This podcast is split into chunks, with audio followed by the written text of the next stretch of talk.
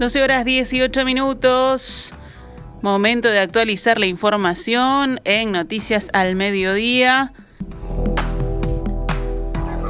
Desde la próxima medianoche aumentará 3 pesos el litro de nafta y 5 pesos el litro de gasoil. A partir de mañana, viernes primero de abril, los ajustes serán nafta super 95 pasa de 74,88 a 77,88, aumenta un 4%. Nafta premium pasa de 76 pesos con 85 a 79,85, un aumento del 3,9% y el gasoil pasa de 53,99 a 58,99, aumenta 9 el incremento es el menor a los precios sugeridos por ANCAP y la Unidad Reguladora de los Servicios de Energía y Agua, la URSEA. Esto ya ha tenido algunas repercusiones políticas. El expresidente José Mujica sostuvo en las últimas horas que estaba cantado el ajuste de combustibles que regirá desde este viernes y advirtió que van a venir otras cosas. Planteó además subsidiar el supergas para los usuarios con salarios más sumergidos. En rueda de prensa, el expresidente dijo sobre los ajustes que definió el Ejecutivo. ¿Qué quiere que le diga? dijo Mujica. ¿Que lo aplaudo? No tengo nada que decir. Consideró que van a venir otras cosas, aunque no precisó qué medidas. Hay un fenómeno de inflación mundial en la economía norteamericana que está repercutiendo en todas partes, entre ellas acá. Dentro de las políticas para mitigar, si el gas tiene que subir a alguien que gana 20, 25 mil pesos, habría que cobrarse lo distinto. Ahora, el que gana bien, que lo pague.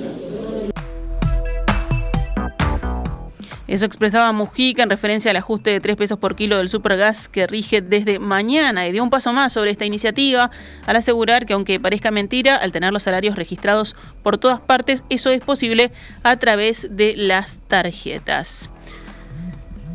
La gremial de vendedores de combustible de Maldonado resolvió no aceptar tarjetas de crédito y débito en sus estaciones a partir del 4 de abril. A través de un comunicado, Becoma, esta gremial, informó que la medida implementada por razones de fuerza mayor comenzará a regir a partir del próximo lunes.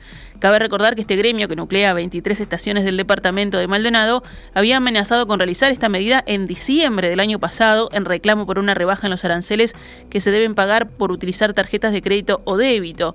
No obstante, decidieron suspender la medida tras una reunión con el vicepresidente de ANCAP, Diego Durán, quien había aceptado una rebaja en los aranceles que cobra a las estaciones de servicio por el uso de plástico a través de la aplicación TuApp.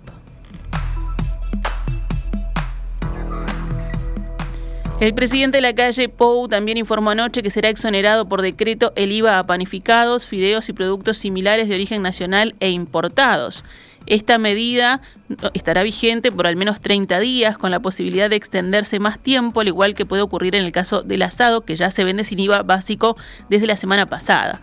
Consultado por la prensa, el presidente descartó un acuerdo de precios con los supermercados para contener la inflación, una iniciativa en ese sentido que había sido impulsada por Cabildo Abierto. Recordemos que antes de esos anuncios el presidente se reunió al mediodía en Torre Ejecutiva con el líder de esa fuerza política, Guido Manini Ríos, y en el encuentro el senador le presentó una propuesta para que el gobierno seleccionara la lista de 15 a 20 productos que se comercializan en supermercados cuyo precio se mantendría hasta al menos pasar el invierno. La medida, según dijo Manini Ríos, incluiría una renuncia fiscal del Estado para compensar la disminución de ingresos de los supermercadistas.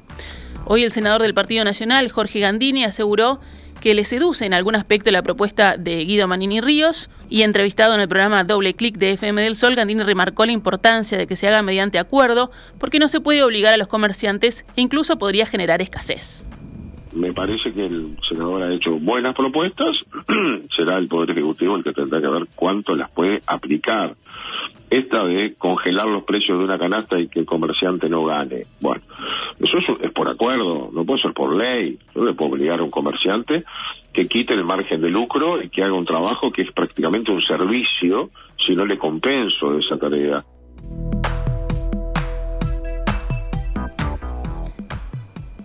Cerramos el panorama nacional con otras noticias. Una mujer de 50 años falleció luego de chocar su moto contra un auto en el kilómetro 73 de la ruta 7, cerca de la localidad de Tala, en Canelones.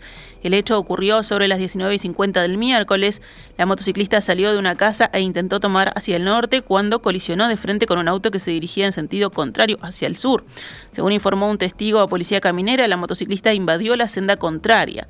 La mujer fue atendida por una emergencia en el lugar y fue diagnosticada politraumatizada grave, derivada al hospital de Tala, donde se constató su fallecimiento sobre las 21 horas. El conductor del Fiat 1, un hombre de 58 años, tenía libreta vigente y espirometría que resultó negativa. Policía de la seccional décima de Tala, conjuntamente con la policía científica, trabajaron en el sitio y las actuaciones fueron derivadas a fiscalía.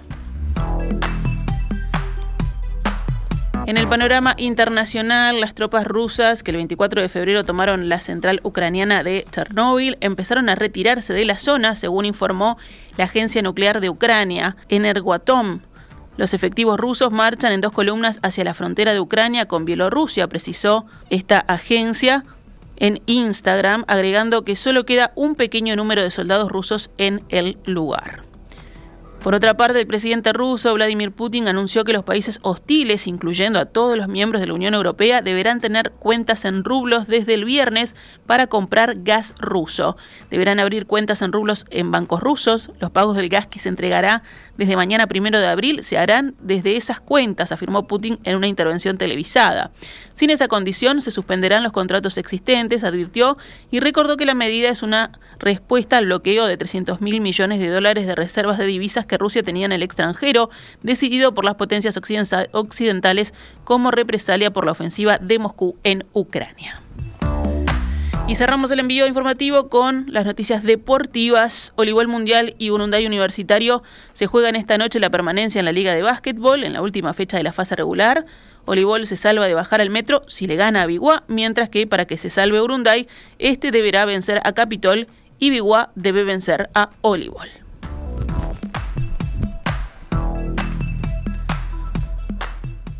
Esta es Radio Mundo, 1170 AM. ¡Viva la radio!